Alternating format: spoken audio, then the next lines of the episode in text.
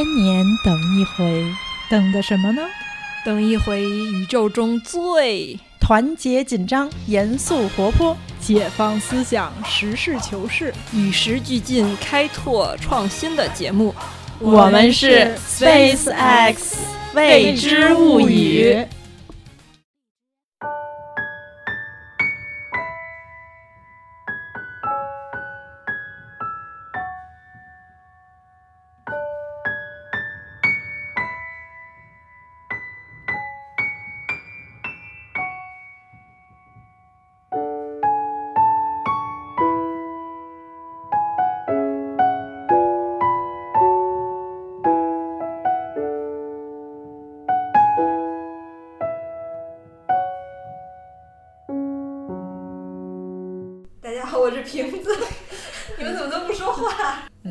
我是橘子。嗯，大家好，我是蚊子。之前我们也说过，就是节目暂时停播一段时间，也不知道橘子什么时候能够回来。但是真的没想到，橘子在上周突然问我们家有没有时间，有什么安排。对，对突然袭击。我们今天录音的形式和平常不太一样，之前我们都是一人用一个话筒，然后今天我们是直接把嗯麦克放在旁边儿，然后然后坐在柔软的沙发床上。对，以创造一个跟大家闲适交流的环境。嗯，将心比心，坐在心坎坎里跟大家聊。这一次就是跟大家交流一下我们半年左右没更新之后的一些近近况。况，嗯，对，表示一下我们都还在。对，而且还都想着你们哟。怒刷存在感，还没有忘掉我们，我们也从来没有忘掉你们的听众朋友们的骚扰你们一下。对，联系联系感情。嗯，嗯，那要不然，好久不见，确实我们是好久不见的橘子，先说说。对，你最近的情况。嗯，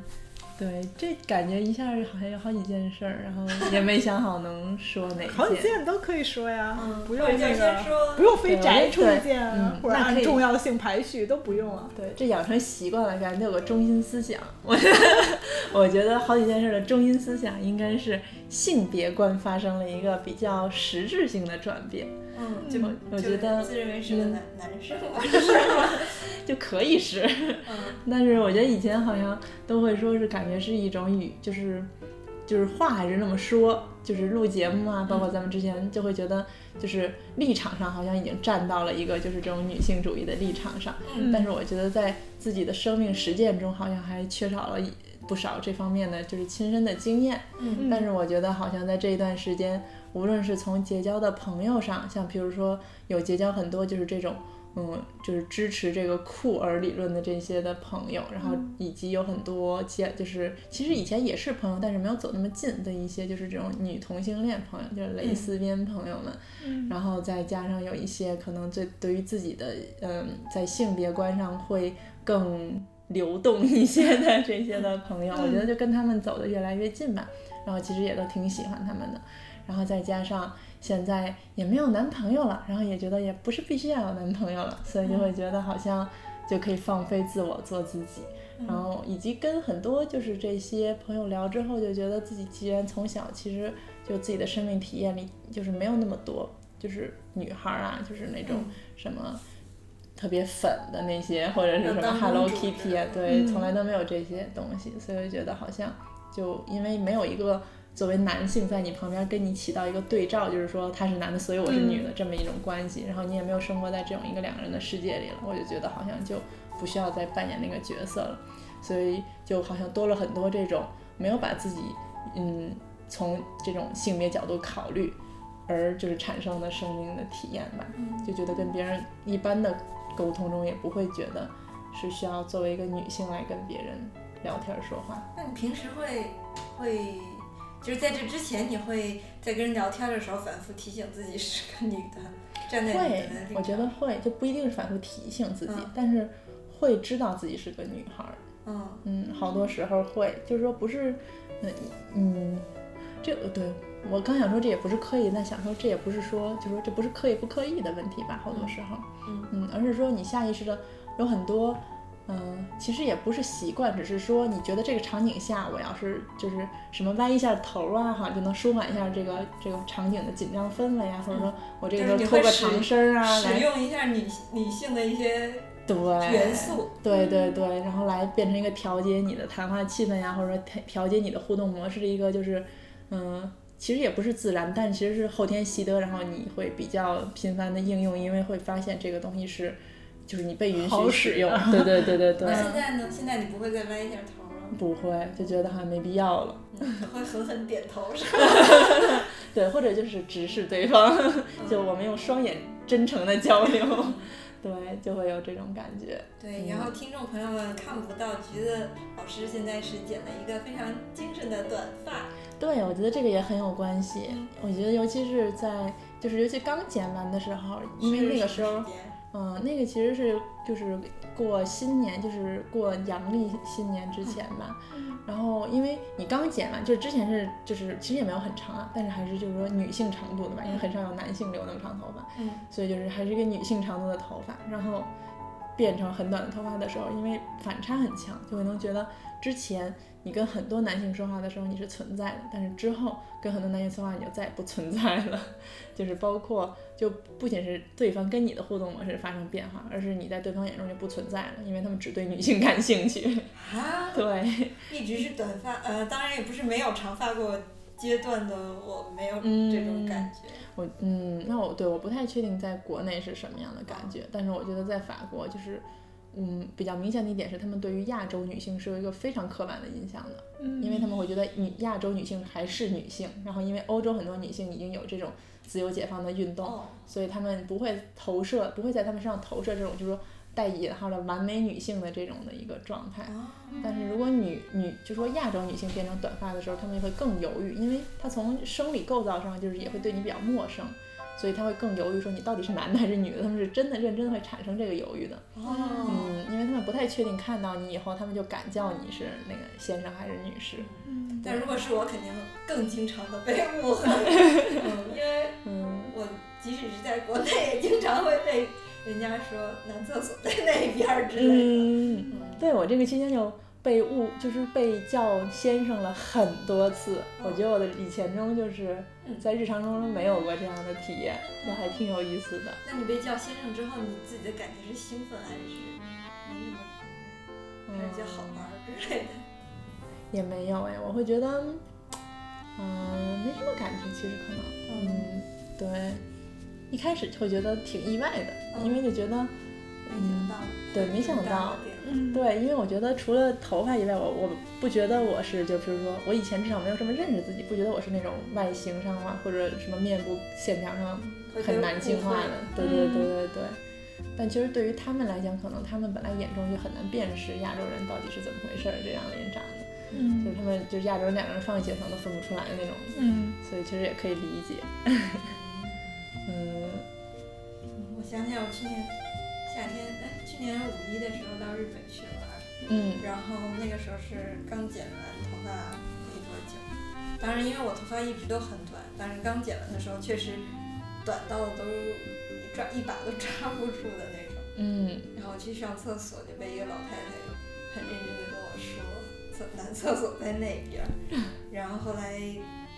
当他发现我不是男的的时候，特别特别不好意思的。狠狠鞠躬道歉，所以我觉得这种误会可能也不是西方人对亚洲人的误会，就是大家心底中的那种男性女性的一种对识别刻板印象吧。嗯，但是我觉得有的时候，包括有时候跟我父母交流，我觉得他们现在会觉得说，比如看，比如某个女孩，或者说。就是他们会不像原来那种说很明确，就就会有一种哎，这到底是男孩女孩之类，反而是因为他们现在对，比如说，嗯，各种就是可能的这种外表的打扮的那个宽容度提高了。嗯，就是原来他有一个很明确的，比如说，啊，比如说像你这么长头发，以前他们可能会觉得说这肯定，比如说就是女孩儿，男孩儿不会留这么长头发。嗯，但是现在因为比如有越来越多的留长头发的男孩了，所以他们会在比如说。有一些时候，我觉得我好像以前听我爸就会说过，就是就以前就会很明确，但是他现在就会不敢跟人家说，因为他就他也不能确定，就反而是大家对这个接受度越来越高了。嗯，所以才会不敢说。嗯，对，这感觉春哥也为我们铺平了道路。嗯，然后其实就是橘子说的这个话题，嗯，就是在这一次见到橘子之前，我和橘子上一次比较亲密的交流，就是我在做国内的一个嗯跟高校性骚扰有关的报道的时候，然后有跟橘子问过法国那边的一些情况，嗯。然后也是我也是从做了那个报道之后，然后接触了更多嗯对嗯女权或者性别更关注的一些男男女女吧，然后我自己对这个问题也更关注，嗯，也更重视了吧，因为。之前我们的一些节目里面，我好像表达过，就是自己已经屈服了，就是尤其是国内的这种男女的性别差异什么的。现在倒是没有屈服，但是不知道是不是因为我接触他们更多了，我反而觉得最近好像就是大家的这种意识都在蓬勃的崛起。嗯嗯，然后嗯，就是无论是这些年来，就是与常人性别认同不一样的人勇于表达，还是那些比较活跃也不停的受到各种各样的限制的那个性别主义者的那些活动或者是言论的发表，都让我感觉大家的那种认识总体来说在在往好的方向扭转。嗯嗯嗯，然后这方面就是我倒还觉得在变好，嗯，对这，种感觉。可能也是跟就是整个国际上的运动和近，就其实今年以来就是国内的相关的新闻也一波又一波嘛，嗯然后我觉得每一波新闻的嗯当事人、受害者和那个被害者，嗯那些先按下不表，我觉得嗯就是舆论的关注总是一次教育的机会。嗯，所以觉得在这方面好像在变好，还有点乐观。嗯当然，就是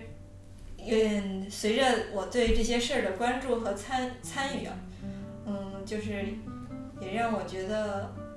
就是也让我意识到国内就目前的环境是什么样的，有多么的不理想，还有多多远的路要走。嗯嗯，但是总的来说是看到比以前有进步。嗯而且我个人更关注的其实是性教育的问题，嗯而不是说现在社会上。对，这跟你现在也比较有关，啊 对，就是我觉得就是国内的，呃，这个这话我是敢公开说的，就是我觉得国内的性教育实在是做的太不好。嗯，虽然我也不知道该怎么做得好，但是我觉得现在做的是太不好，嗯所以才导致很多问题产生，并且大家不知道，当事人不知道该怎么处理。嗯嗯，以及嗯很多恶性事件的发生吧。嗯不知道后面，嗯，我曾经带过一个实习生，我很不满意他当时跟我一起的表现。不过后来我看到他的，他也是修了二学位是社会学，嗯然后看到他在做相关的这种调查和研究。嗯，当然也就是发发问卷我能看到的啊。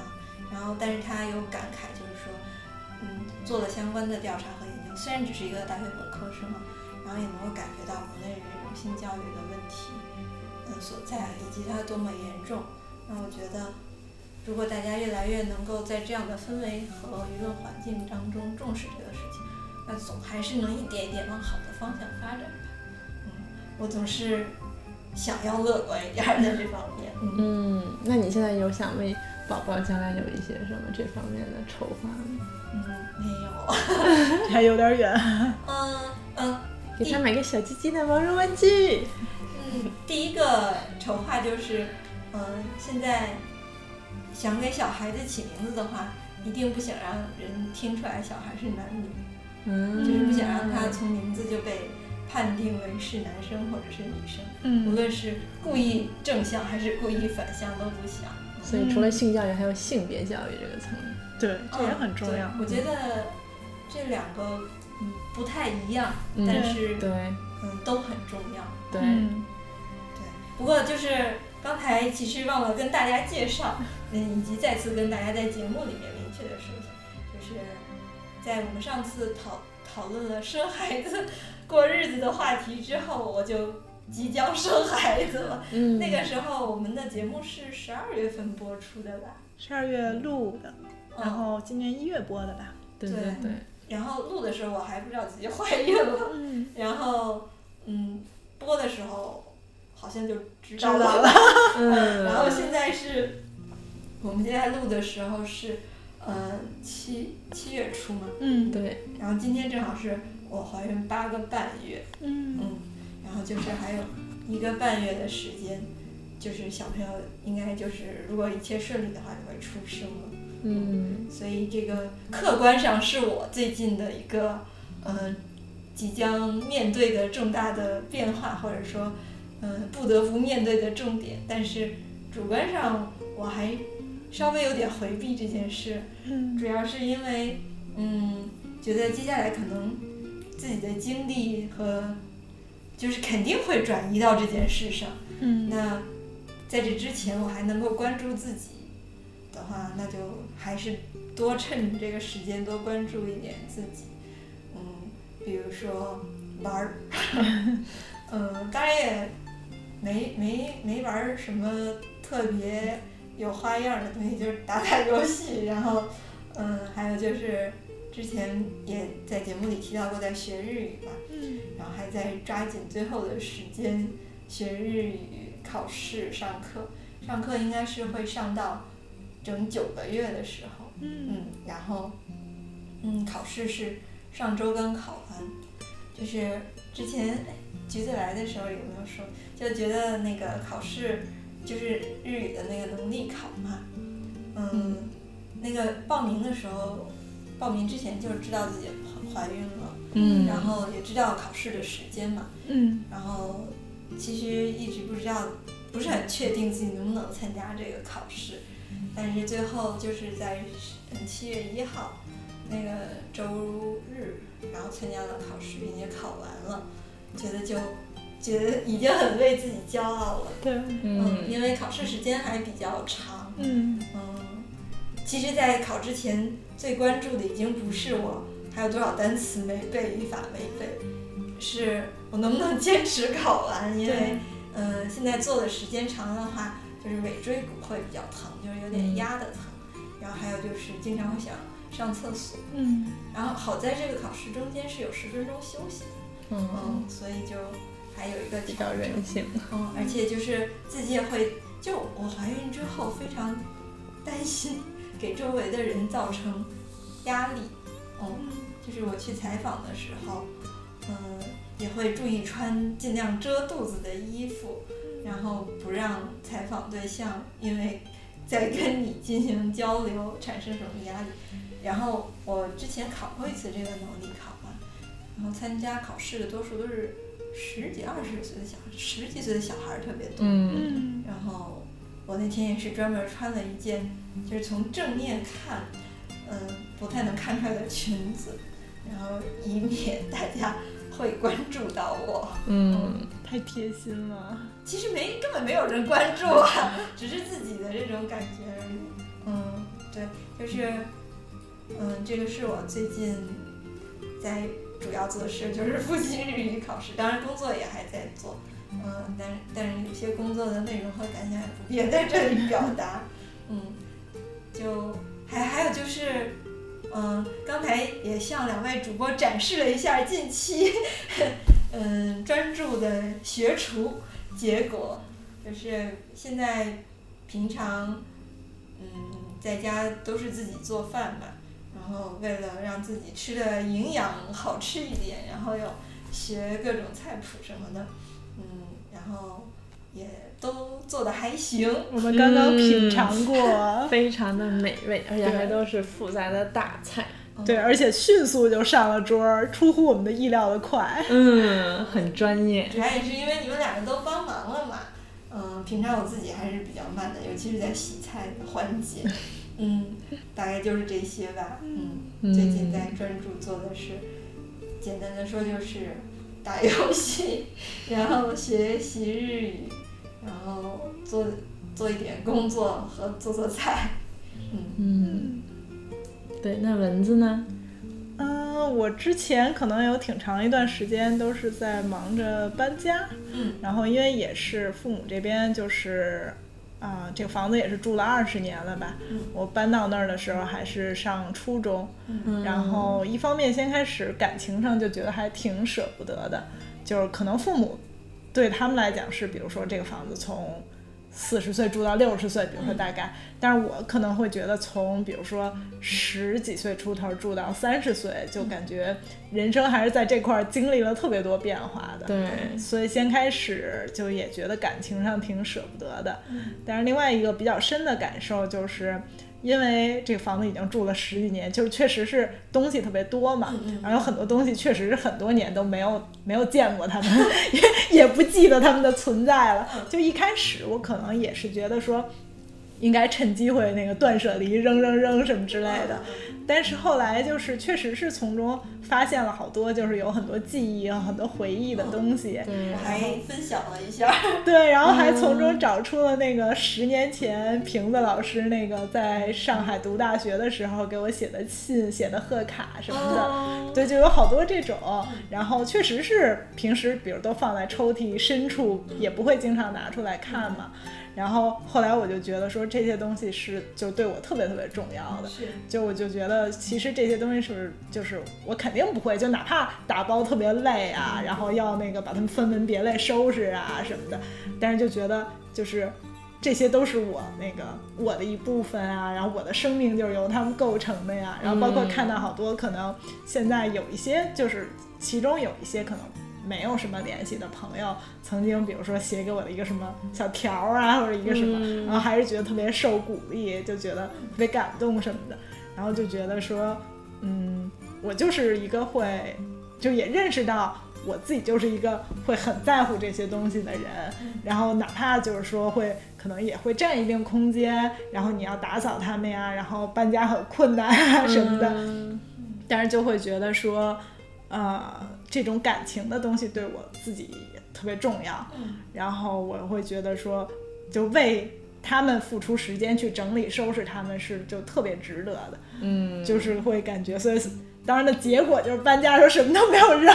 然后整理了百八十个箱子，嗯。然后可能就先开始，包括我们都没有想到，就搬家的时候。就来特大一车，然后就光放纸箱子就一车就满了，就什么家具都没进去呢。啊啊，就是因为可能后来我也发现，就是说，比如刚才我们仨聊天的时候，也会聊到说，比如跟父母像不像，但是就有些这种事儿，可能平时也意识不到，但是在搬家的时候就会意识到，比如说我和我爸我妈都出去，就是从来不会。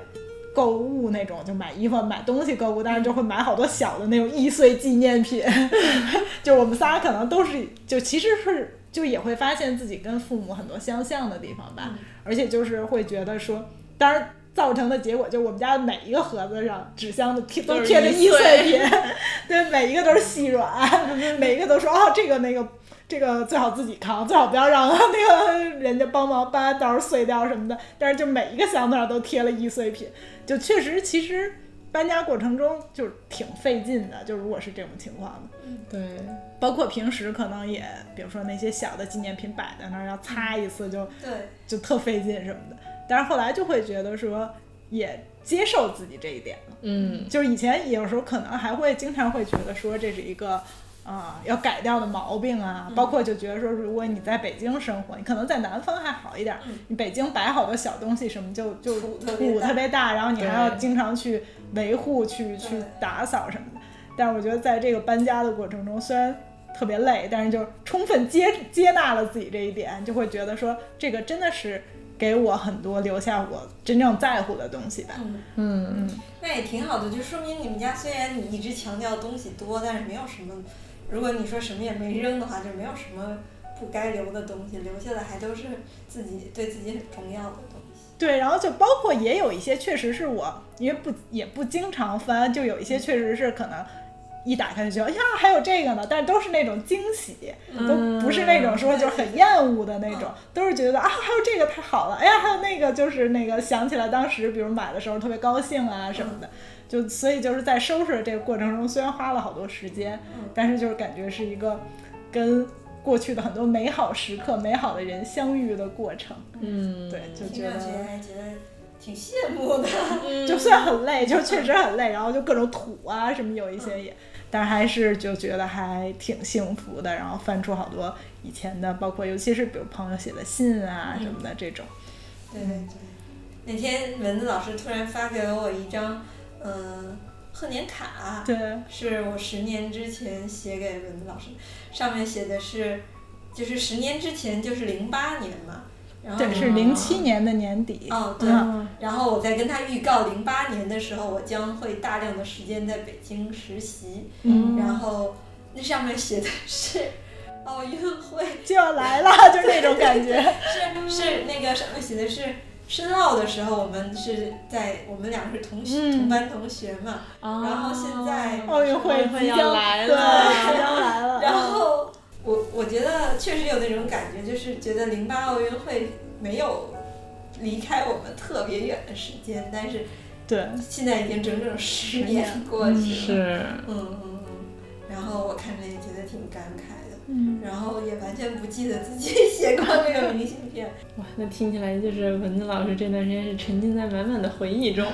对，就觉得还挺多，就是看到都还挺惊喜的。然后包括就像那天发的时候。啊、还翻出就是一零年，嗯就说到现在，最近也是正好现在还在世界杯期间嘛，翻到一零年世界杯在国外买的那些什么荷兰队的那个国安买的，在国外就在荷兰买的那支持荷兰队的那些什么招贴啊什么的，就也觉得就是确实我不记得我还有过这种东西了，就是但是当时还都包括就很喜欢背回来啊什么的，现在看到也都是觉得满满的回忆。对，嗯荷兰队也没有 也没有没？没有进入今年世界杯的决赛圈儿。嗯，包括就是最近也因为之前就是参与那个录小熊和田周的节目，包括听了好多期那个小熊和田周，然后这次看世界杯就觉得前所未有的那个有参与感嘛。嗯，然后当时也是因为啊，就可能也是年龄到了，熬几次夜就觉得还挺，就要缓几天，就因为嗯感觉这次比如两点到四点，就有些人说就觉得好，其实我是觉得我觉得不如那个，就比如四点比，就看完比如六点你就可以起来了，你就不用继续睡了。你两点到四点就是前面睡不好，后后面也睡不好嘛。但是就觉得。嗯，其实这次包括之前跟大家一起听节目呀、录节目，然后再看世界杯，就有时候我会觉得说，你说为这个，比如说花好多时间，对，就有时候会你会觉得说这东西到底有多大的意义？对但是当你去参与、深度参与到一定程度，然后会发现这里头有各种各样的门道，然后去了解这些门道啊什么的时候，就会觉得说这个事儿本身它有乐趣，就就很有意义。对，然后大家一起，包括有这些回忆啊什么的。其实你说说的夸张一点，你说就比如说二十二个人在那儿踢球，它有什么意义？就是你不能是，就很多事情，就是你真正只要说，比如去做的人去真心为他付出啊，然后什么，就这里他就自然会创造出它的意义来。对，你去一起看球，比如和朋友一起去分享啊，包括你看出门道来，然后去钻研这个门道，在这个钻研中的这些兴趣啊什么的，带给你的乐趣等等，就是就会让我觉得说。这次就是跟包括就是因为刀老师的这个小熊喝甜粥的节目，然后就让我觉得说，嗯，就是你去看到它的门道之后，就是它自然就会产生意义来。嗯，对，就是这个也是让我觉得最近就一边看世界杯啊，除了就是说大家猜猜比分啊、猜结果啊什么的以外，就让我觉得还挺高兴的一个事儿。因为我以前会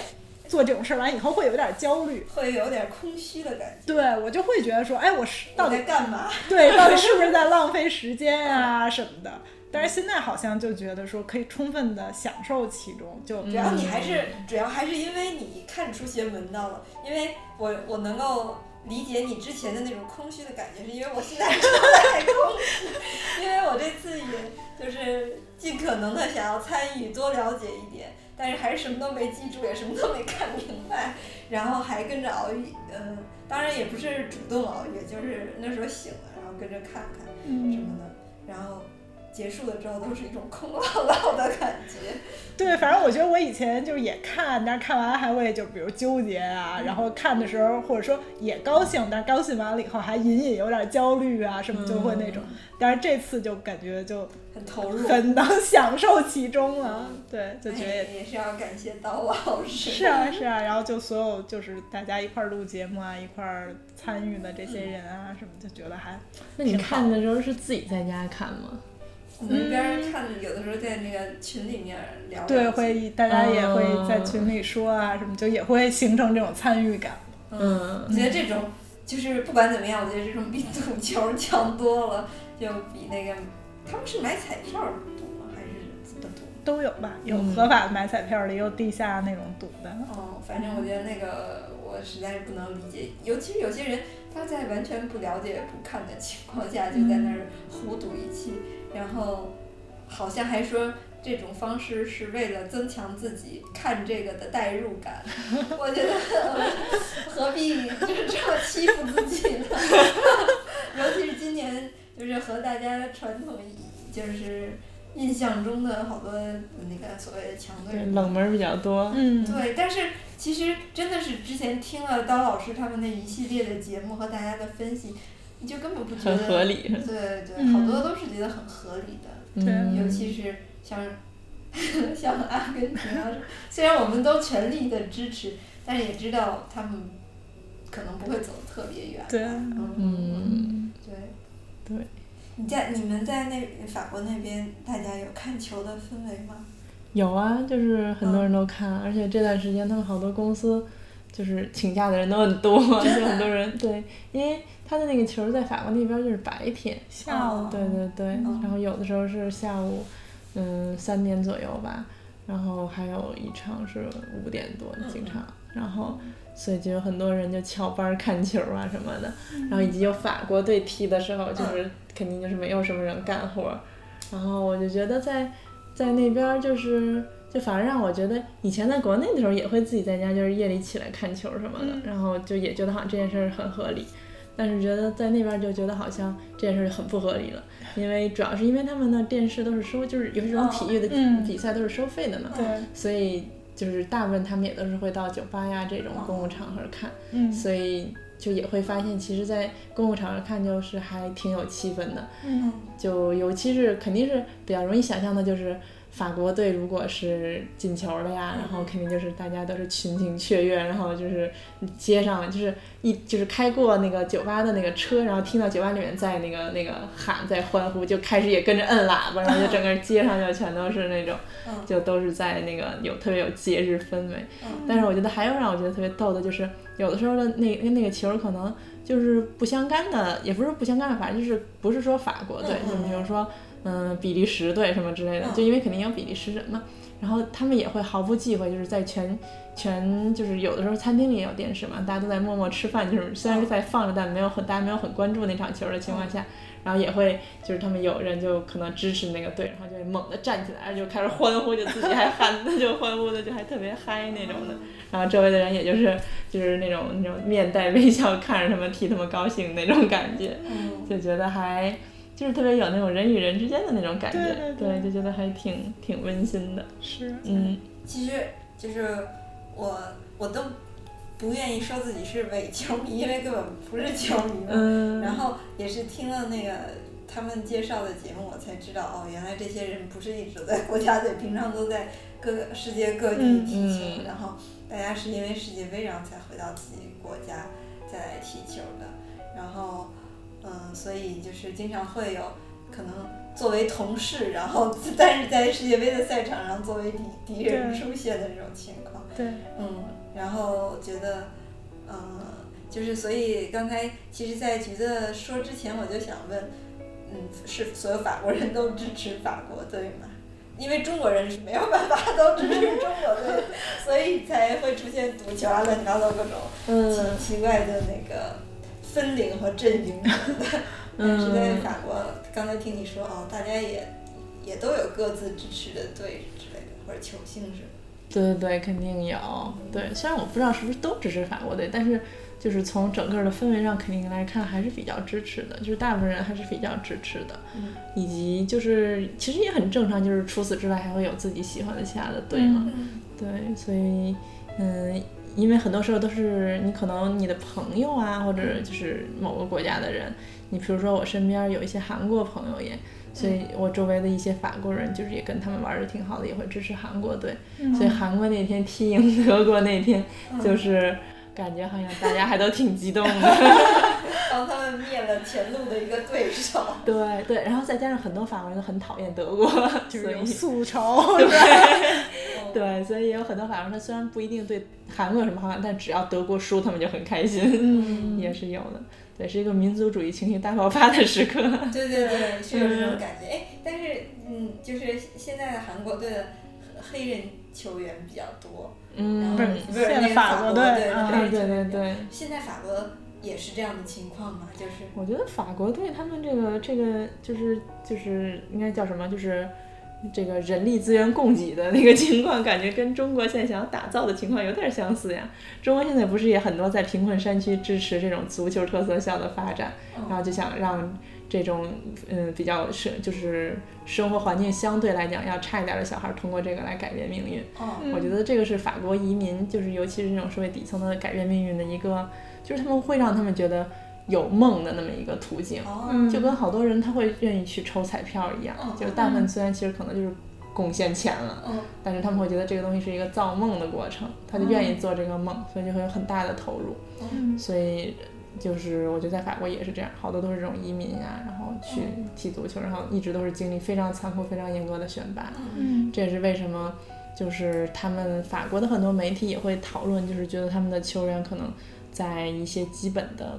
就是你比如说这种这种人文精神上呀，什么这种 什么为人处事上呀，他们也会觉得有一些问题，然后不能代表法国人的这种的精神，就是以及他们这种各种什么人文呀、理性呀、什么这种自由平等啊这些不能代表法国。就是说他们的人品上，他们觉得可能嗯不能代表这种法国的文化文明这种感觉。但是与此同时，就是因为我的导师他是他做过相关的问题的研究，就是哦足球运动员的，因为他主要是做移民的，就是非洲移民这方面的以及社会底层，嗯所以他还专门写过这方面的书。尤其是在上一届、上上届世界杯、上一届世界杯的时候，然后就是法国的那些球员，就是他们不是就是质疑他，嗯，质疑他们那个不会唱国歌，然后然后以及就是他们整个的那个在南非的那届是上一届吗？上上届对上上届，对对二对。零一零年，对对对，然后还质疑他们就是在那个那个就是过去比明明是比赛，但是就是骄奢淫逸呀，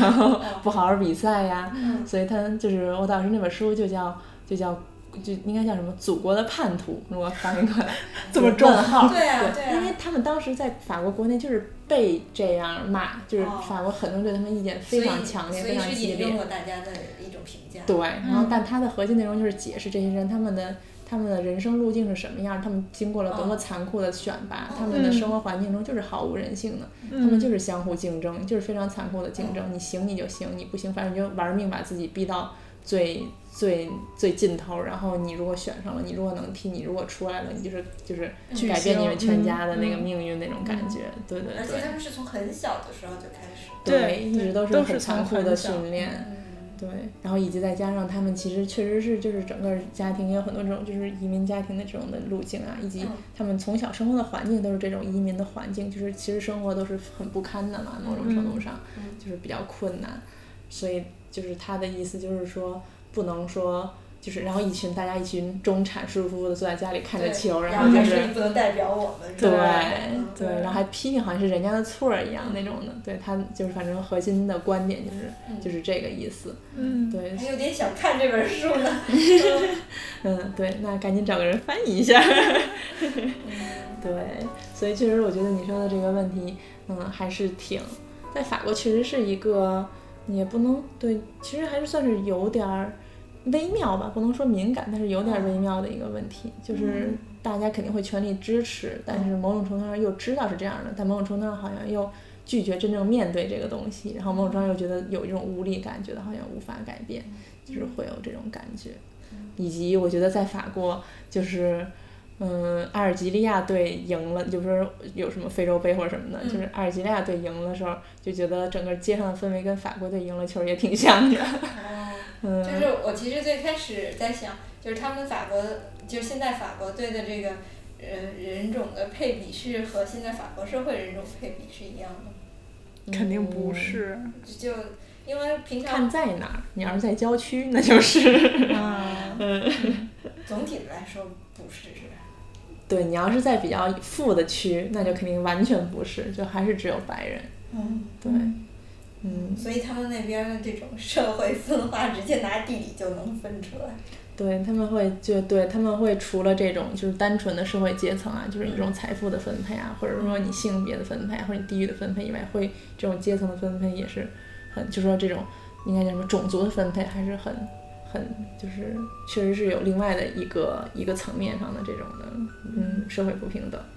其实还是有挺多想聊的，嗯但是感觉在现在这个时间，一个世界杯的话题结束还蛮合适。对嗯难得我们录一个这个还应了个景儿，嗯，虽然不知道下一次再录音是什么时候而。且只要我们有机会，肯定也还会不时的，虽然不一定是要等多长时间吧，但是不时可能会冒给你们个泡儿。嗯，对，对，也欢迎大家，虽然不一定要特特别关注，但是可以不要取关。对，不要不要退订我们。对，我们就是我们都是有这个明确的想法，就是希望能够有机会坚持把这个电台做下去，然后对在我们没有做的时候，也在关注播客接下来该怎么做，怎么样更明确我们未来的方向和嗯定位，嗯然后。嗯，同时丰富我们自己的人生，增加更多的谈资，素是吧？材 嗯嗯，嗯嗯，所以就是希望大家还是嗯能够不要取关我们。对，还跟我们做朋友。嗯，对。好，那就到这儿，好，那谢谢大家，谢谢，拜好拜拜拜。